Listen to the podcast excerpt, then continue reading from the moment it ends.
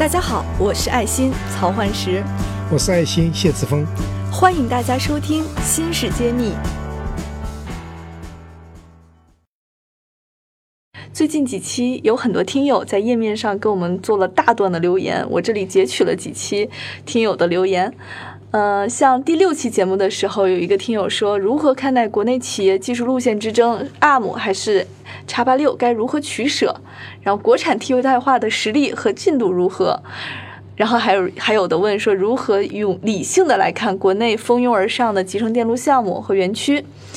然后还有一些听友说呢，有问说什么原因导致中国 AI 芯片方面发展比较落后？然后我们到底能不能做好 AI 芯片？就是还有说，我们既然能做好 AI 芯片，为什么做不好通用芯片？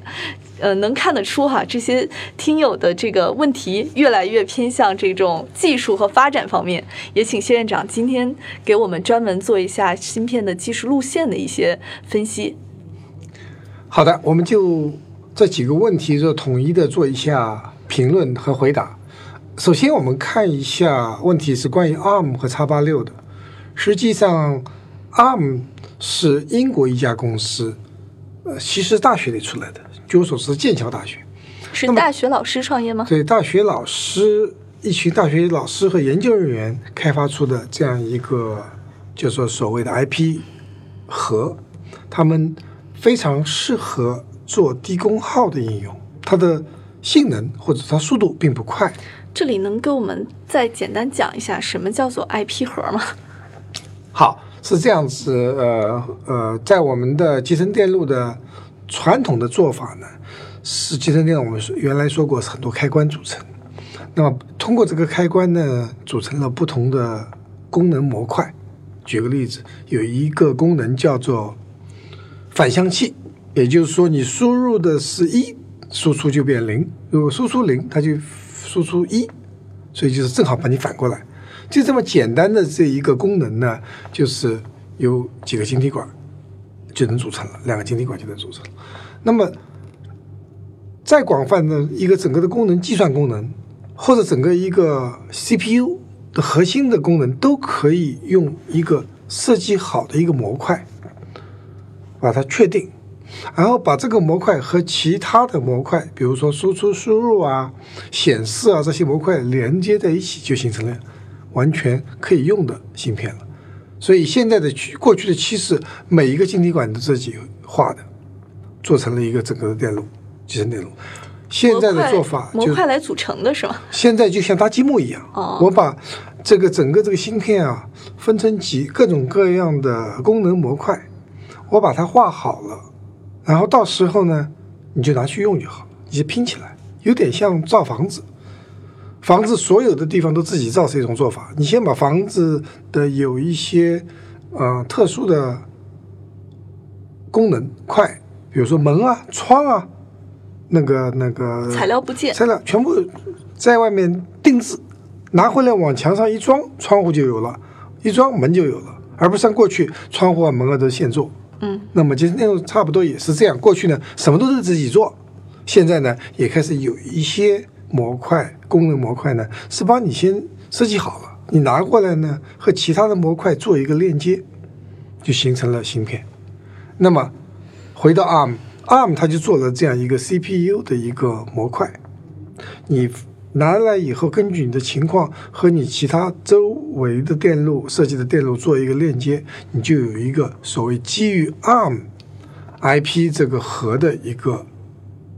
集成电路芯片。你可以用在手机，你可以用在呃那个其他的控制功能上。也就是说，ARM 应该是我们做集成电路设计的一个底层的支持性的一个软件，是这样吗？啊，它不能叫软件，它是一个核心的一个我们叫 IP Core，就是说知识产权模块。啊，它已经具备了很多很多功能了。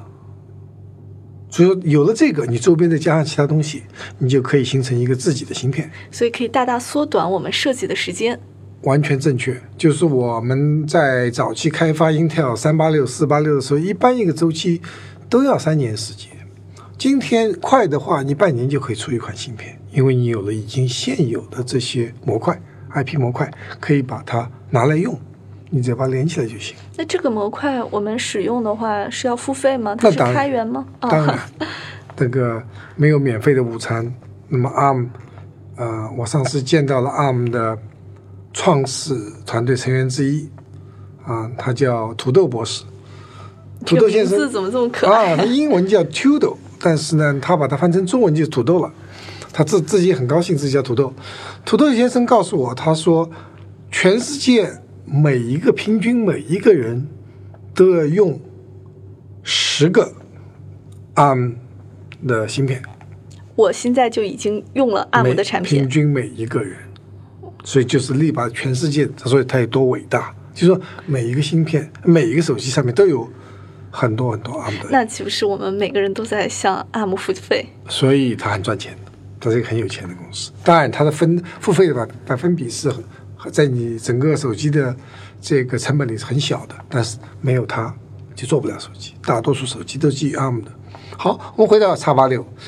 ，x 八六或者是 Intel、AMD 主导的这样一个架构呢，它是追求性能特别快，运算速度特别快。就 x 八六是 Intel 主导的，对，x 八六是 Intel 发明的，然后它是呃授权给很多公司，那么 AMD 是其中之一，所以 AMD、Intel 都是用的 x 八六这个这样一个系统，呃，这个架构。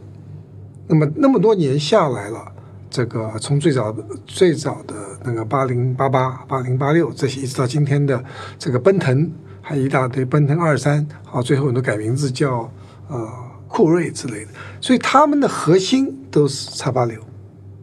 它的特点是是优点是速度特别快，所以到今天我们每个人都说，哎呀，我们有云计算 （cloud computing），百分之九十以上还是用这个 X86 的架 x 八构六的架构。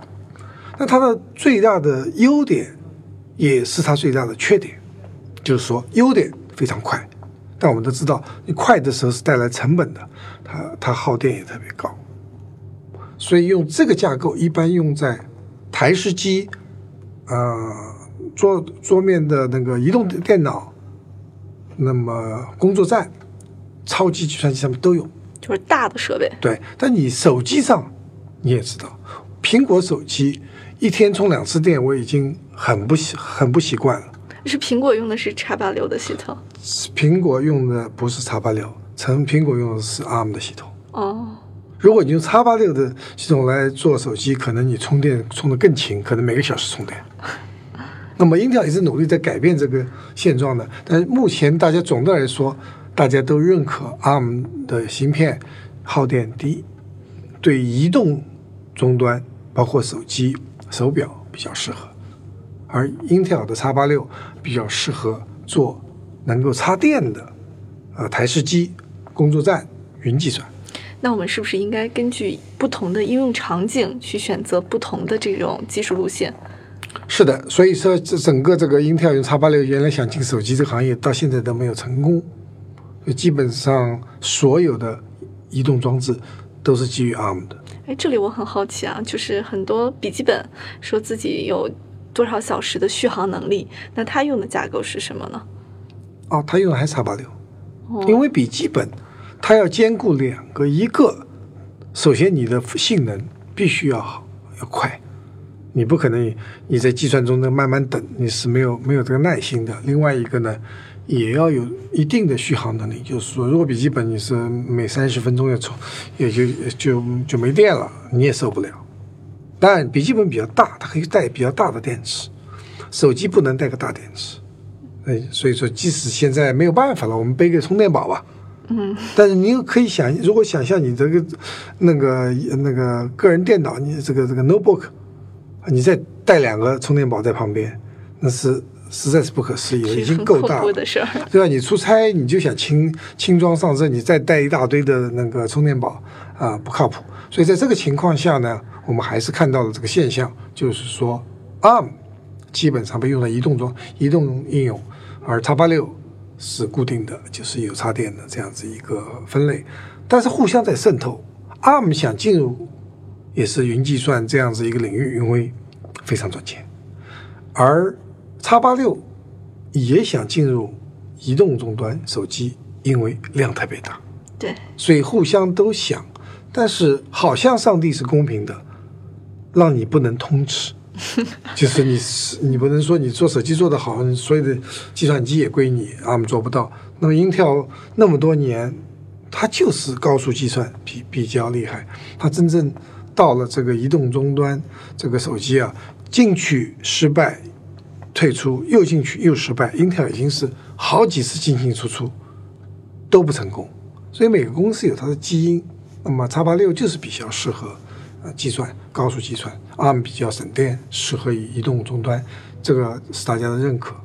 那么说到我们国产替代呢，基本上还是很难撼动英特尔、AMD 这个叉八六这样一个计算机的系统。那 ARM 就更不要说了，它很难被超越。即使是其他的移动终端的这个 IP core，比如说我们很有名的叫 MIPS。还有，啊，过去我们提到的是那个有一家公司叫 Sun Microsystem，就太阳系统，它用的那个呃架构。那么更不要说我们最近提出的比较说是就是 Risk Five 啊 Risk V，都有各种各样的新的架构，希望挑战 ARM，都不成功。到今天为止，他们还在努力。其实很多是因为软件。就有一些架构比 ARM 其实更加有优势，但是 ARM 经过几十年的努力啊，全世界的人在这个平台上开发软件，无论是那个苹果的 iOS，还是我们看到的是安卓的系统，它都基于 ARM 做了很多很多个，所以这两个都会有。所以我们总结一下，ARM 还是在移动终端是老大，叉八六是。是高速计算老大。中国目前有可以做 IP 核的公司吗？中国有一些，但是它的还是一样，它的它的基础的基础比较薄弱，用的人比较少。非常，这个是一个非常艰难的一个行业。是的。新事一书现已正式开始预售，大家可在众筹网上搜索“新事”，也可在专栏简介中根据链接地址抢购谢院长限量签名版。